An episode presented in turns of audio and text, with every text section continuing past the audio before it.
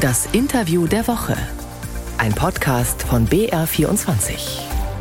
Frau Schulze, die Lage im Sudan ist überaus besorgniserregend. Es ist Bürgerkrieg ausgebrochen. Die humanitäre Situation war schon vorher sehr schlecht. Zwölf Millionen Menschen, glaube ich, sind von Hunger bedroht.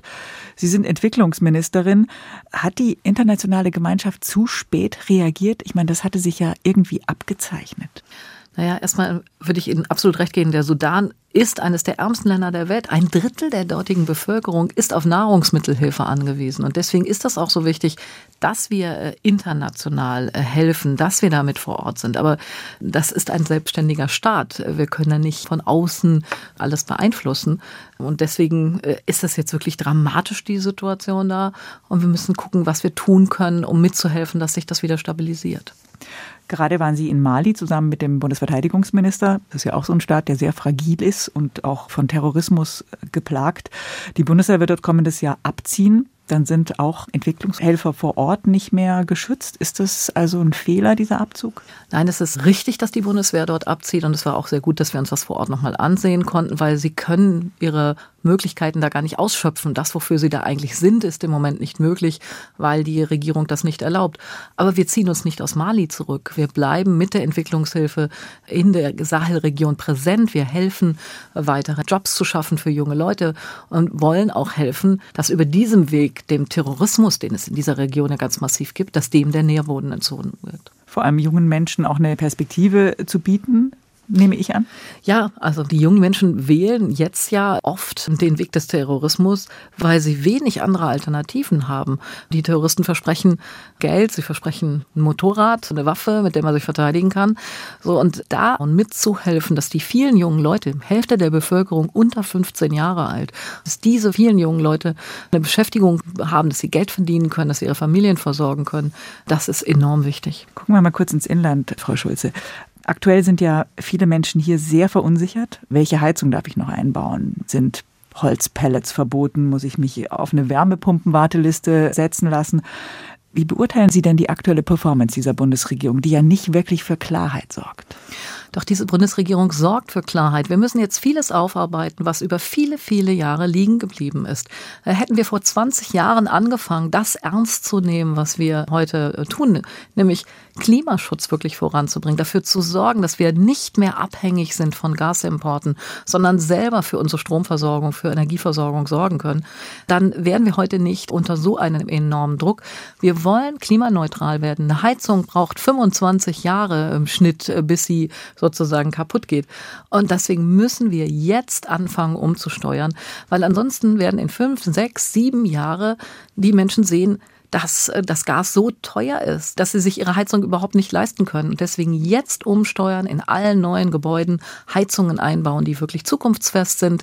Wenn eine Heizung kaputt geht, möglichst da, wo es geht, jetzt schon neue Heizungen einbauen. Das brauchen wir einfach. Klimaschutz ist mehr als nur der Verkehr. Da spricht die ehemalige Umweltministerin. Ja, natürlich, aber das prägt einfach, wenn man sieht, was diese Klimaveränderungen auslösen. Es ist für uns in Deutschland schlimm. Wir haben das im Ahrtal zum Beispiel gesehen. Aber wenn man international sieht, was die Klimaveränderungen jetzt schon auslösen, jetzt in der Region, in der ich war, im Sahel, zwei Grad Erderwärmung heißen für den Sahel vier Grad. Und da ist es jetzt schon so heiß, dass kaum noch was angebaut werden kann. Also wenn wir nicht unsere Lebensgrundlagen vernichten wollen, dann müssen wir jetzt helfen, umzusteuern. Wir haben das Know-how, wir haben das Wissen, wir können das, wir müssen das jetzt aber auch alle gemeinsam machen. Ich habe gerade die Wärmepumpen deswegen angesprochen, weil ein Problem bei der Umrüstung in Deutschland sind die Lieferketten bzw. Lieferengpässe. Ein zentraler Punkt ist bei den Lieferketten, dass Menschenrechte eingehalten werden.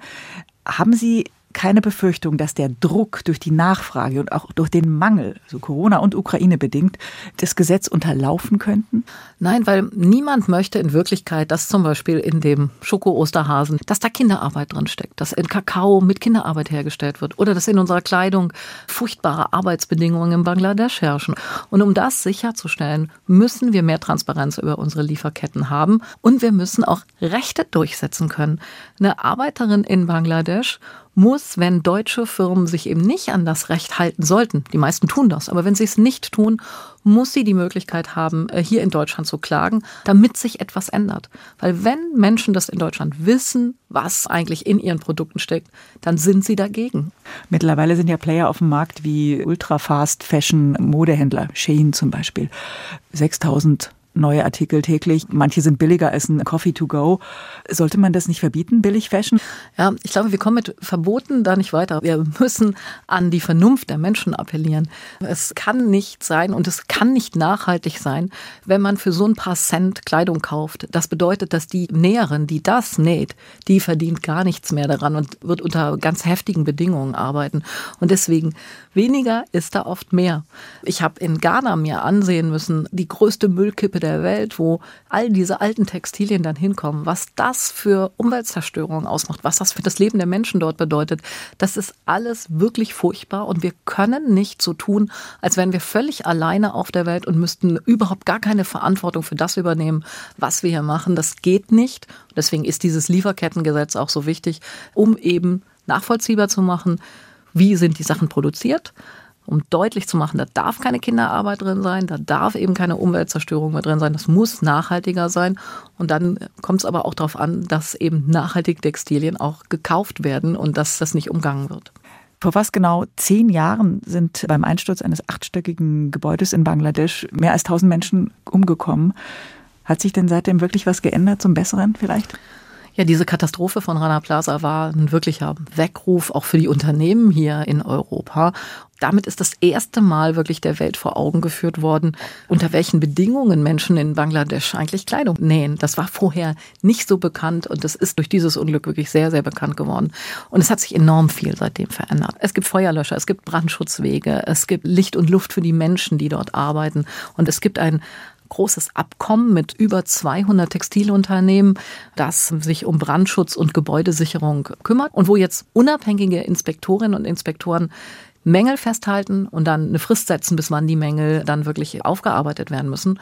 Und da sind bei rund 1600 Fabriken schon über 100.000 Mängel auf diese Art und Weise behoben worden. Also es wird permanent jetzt weiter daran gearbeitet und das ist enorm wichtig und Deutschland hat geholfen, dass dieses Abkommen überhaupt auf den Weg gekommen ist. Es gibt, glaube ich, keine zivilen Schadenersatzforderungen, oder? Das ist aus dem deutschen Gesetz ist das rausgenommen. Also zivile Opfer haben keine Ansprüche. Wollen Sie da noch was nachbessern? Ja, auf der deutschen Ebene ist das rausgenommen worden, weil man gesagt hat, dafür braucht braucht es eine europäische Lösung, da muss es eine gemeinsame Lösung in Europa geben. Und ja, das muss sich unbedingt ändern. Europaweit muss das Recht von solchen Menschen auch durchgesetzt werden können. Es ist ein zivilrechtliches Klagerecht. Und ich möchte, dass Menschen, die durch europäische Unternehmen geschädigt wurden, dass die ein Recht haben, vor einem deutschen Gericht zu klagen, mithilfe zum Beispiel der Gewerkschaften dann, und dann eben auch diese Missstände beseitigt werden.